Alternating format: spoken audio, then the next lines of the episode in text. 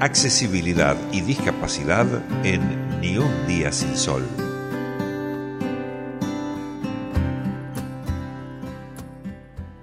Caro Mazoki, buenas tardes. Estaba medio apurado, como comenzábamos tarde, estaba muy apurado, entonces dije, venga que quiero escuchar a Caro desde Argentineando con accesibilidad, como todos los miércoles. Buenas tardes, ¿cómo estás vos? Buenas tardes, todo bien acá, siempre lista, como un boy scout. ¿Todo bien, vos? Muy bien, muy bien. Y este programa se llama Ni un día sin sol, pero como te decía recién, ¿no? Lo comenzábamos en el verano. Bueno, en realidad lo comenzábamos en primavera el año pasado y ya pensar que son las 6 de la tarde y es completamente de noche. Y pero como dice la canción de, no me acuerdo de quién es, pero desde el rock argentino, aunque no lo veamos, el sol siempre está. Así eh. que ni un día sin sol.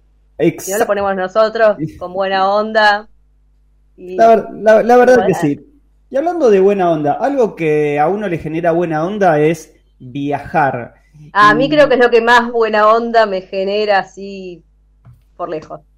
Y Hoy, ¿de qué vamos a hablar hablando de turismo y de accesibilidad? ¿Si existe? Hoy vamos a hablar de un tipo de turismo que si se respeta, justamente nos tendría que dar buena onda a todos, a los prestadores, a los turistas y a las comunidades locales. Muchas veces se habla de turismo y se piensa en el prestador y el turista, ¿viste? Nada más. Y las comunidades locales también, de los destinos, obviamente, también forman parte de, esta eh, actividad entonces, si todos la pasamos bien, que es la idea, eh, es lo que genera buena onda, porque si no muchas veces las comunidades es como que se terminan mostrando reticentes al ingreso del turista, pero por eh, el impacto negativo que para ellos genera ese ingreso de turistas más allá de lo económico. Entonces, bueno, estamos hablando, eh, para hacerlo más fácil, del turismo responsable. No sé si vos escuchaste hablar en algún momento, no, relacionado con turismo, porque está relacionado en realidad de manera transversal con un montón de temas de los Objetivos de Desarrollo Sostenible que puso la UNESCO en el 2015. Aquellos que participamos del sistema universitario, de la organización, los famosos ODS, que muchas veces uno no sabe de qué estamos hablando, pero estamos hablando de eso, de los objetivos. Exactamente, sí. Son objetivos que puso la UNESCO en el 2015 para que si se cumplen eh, a lo largo, o sea, con obviamente objetivos a corto, mediano y largo plazo, y la idea es que lleguemos a estos objetivos en el 2030 para tener una sociedad eh, eh, globalmente más este, sostenible, justamente por esos objetivos de desarrollo sostenible, más desarrollada y más sostenible. ¿Te los hago, te los nombro así cortito? Dale. Rapidito, ¿va? Es el fin de la pobreza, el hambre cero, salud y bienestar, educación de calidad, igualdad de género, agua limpia y saneamiento, energía asequible y no contaminable, trabajo decente y crecimiento económico, industria, innovación e infraestructura, reducción de las desigualdades, ciudades y comunidades sostenibles, producción y consumo responsable, acción por el clima, vida submarina, vida de ecosistemas terrestres, paz, justicia e instituciones sólidas y obviamente alianzas para que todos estos objetivos puedan ser llevados a cabo. Obviamente cuando nosotros hablamos de eh, turismo sostenible, eh, se, piensa como en dos patas, ¿no? En la pata económica, o sea, que sea sostenible económicamente, que sea rentable, que, a los que son prestadores les rinda este, económicamente, y muchos otros también piensan en el tema ambiental, que sea sostenible en el sentido de que no contamine, que no haya eh, como una capacidad de carga eh, sobrepasada en cuanto a turistas y que haya una erosión en el lugar que después termine generando impactos negativos, pero también tiene que ser sostenible a nivel social, que es lo que yo te decía. Entonces, para eso hay como un decálogo de lo que es el turismo responsable, ¿no? ¿Qué hacer o qué pasos a seguir para poder tener un turismo responsable o para poder ser un turista responsable? Si nos ponemos en el lado del turista, ¿no? ¿Sabes qué te iba a preguntar, no? Si existía el turismo responsable o el turista responsable, pero también existe el proveedor, el productor. Eh, en realidad lo que existe, claro, es el turismo responsable y cada uno debe hacerse cargo de la parte de la cadena que le, que le toca, básicamente. Bueno, tire objetivos, tire lo que iba, que iba a decir, dele. Primero, empezar por uno mismo, es decir, uno mismo hacerse cargo de qué contrata y a dónde va y cómo se porta cuando va y cuando contrata. Entonces, si uno quiere un turismo responsable y sostenible, a contribuir a, ese, a esa sostenibilidad, ¿no? Después, elegir bien el transporte. Y acá, elegir bien el transporte, lo que se eh, trata o lo que se trata de implementar es que la gente o vaya caminando, o que recorra los lugares caminando, o que los recorra en bici, o que los recorra en transporte público.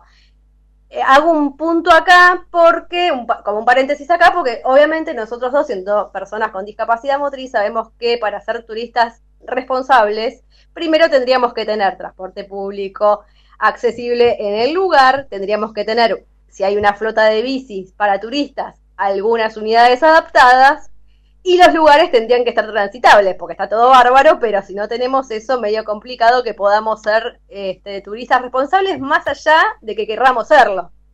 Además, algo que te agrego ahí, perdón que me, que me meta en tu columna, pero también tiene que ver con la previsión que nosotros debemos tener, porque nos pueden decir, está todo fantástico, van a poder hacerlo todo re bien, vas a poder transitar y te encontrás con que las cuatro cuadras que te separan del hotel a la plaza del lugar es adoquinada, eh, o peor, o ripio, porque si uno es adoquinado... Bueno, ¿Vos fuiste a Ushuaia? Que no me acuerdo si yo te, mencioné esto en su momento. Sí, fui a Ushuaia, pero caminaba en ese momento y ya me ah. costaba, me costaba y era imposible. Nosotros fuimos con Guille, yo ya era Ushuaia de silla de ruedas. Entonces, del hotel a la cárcel del fin del mundo, lo que le dicen la cárcel del fin del mundo, preguntamos cómo hacer para ir. No, chicos, quédense tranquilos que son cinco cuadras. Sí, efectivamente eran cinco cuadras. La última era de la avenida Costanera en subida, una cuadra que Guille no se quedó sin aire de casualidad, porque empujándome la silla yo te la regalo, porque vos sabés cómo es el terreno, y es recontra empinada. Eso nadie nos lo dijo. O sea, sí, está bien, pero ¿qué cinco cuadras? Y bueno, cosas que suceden cuando no, no sé, no es que no se prevea, no se ve. Yo siempre, mm, ayer en un vivo eh, que estuve haciendo desde mi cuenta personal, eh, le contaba a alguien que para mí, alrededor del barrio, no había. Ah, ¿cómo vos era? A mí era. A vos era. Ya, no, sé, ya, no sé, con, no sé con quién hablo. Fue conmigo. Ya no sé con quién hablo las 24 Fue con mi alter fue con mi alter ego en realidad porque fue el lamielito, pero fue conmigo. Claro, ya no, sé con quién hablo, pero bueno, para los oyentes, eh, que para mí no habían usuarios de silla de ruedas alrededor del barrio antes. Pero está bueno volver a contar según el lugar en el que esté. Como diría la señora Mirta Legrand, el público se renueva. Pero es cierto, ¿cómo se nota que uno no mira demasiado alrededor? Que de golpe es, o ahora quizás me llama más la atención chequear y mi, mirada, aunque vaya hacia adelante, al costado veo una silla de ruedas y encuentro una silla de ruedas acá, o, haciendo turismo simplemente. Entonces, quizás no te lo dicen de mala onda, que son cinco cuadras, sino que... No, no, no, no es mala onda, pero digo, ¿cómo pasa inadvertido y cómo para la persona que no tiene la dificultad son cinco cuadras y está todo bien y es cerquita y es lo único que se contempla, que sea cerquita y que te dé el tiempo y de repente por ahí para vos la última cuadra fue mortal. Bueno, mañana, eh, mañana voy a hacer un vivo también con, Germán Vega eh, en Bariloche, así que voy a hablar de esto, ya que está, eh, lo voy a decir también en Bariloche. Porque claro, preguntale a Germán, sí, yo hice un vivo con Germán, preguntale a Germán qué lindo andar en silla por Bariloche. Exactamente. bueno, te, sigo comentando. Te sigo comentando. bueno, los otros, del decálogo, los otros son quedarte en un alojamiento que sea sostenible, no derrochar energía, contribuir con la economía local. Contribuir con la economía local quiere decir esto de si podés ir a una casa de comidas regionales o comprar un souvenir hecho por alguna comunidad o por alguien que hace artesanías regional en vez de las grandes tiendas este, que son hechas así de manera industrial y, y en serie, también hacerlo.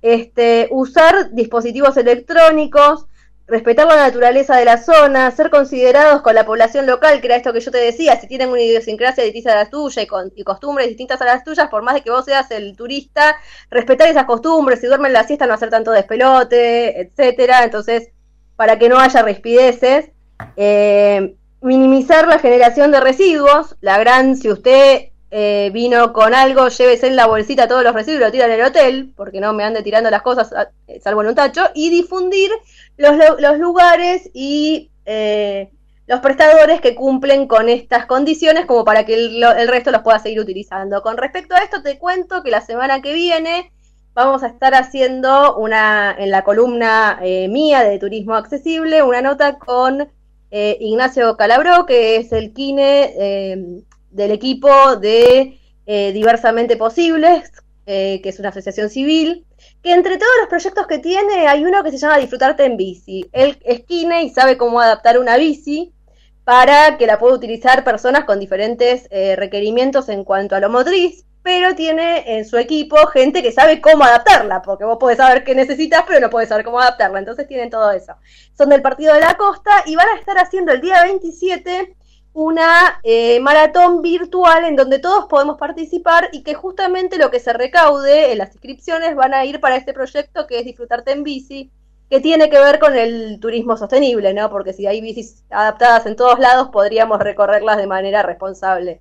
Caro Mazoki, un beso grande, nos reencontramos en siete días, entonces a vos durante toda la semana te encuentran en argentineando.accesibilidad y si no, como siempre, a partir de ahora esperemos nos propusimos que todos los miércoles, 5 o 7 minutos, estemos charlando de distintas temáticas vinculadas al turismo y a la accesibilidad, por ahora en toda la República Argentina. Un beso grande. Un beso. 18.20, estamos en el aire del 106.1, esto es Ni un día sin sol.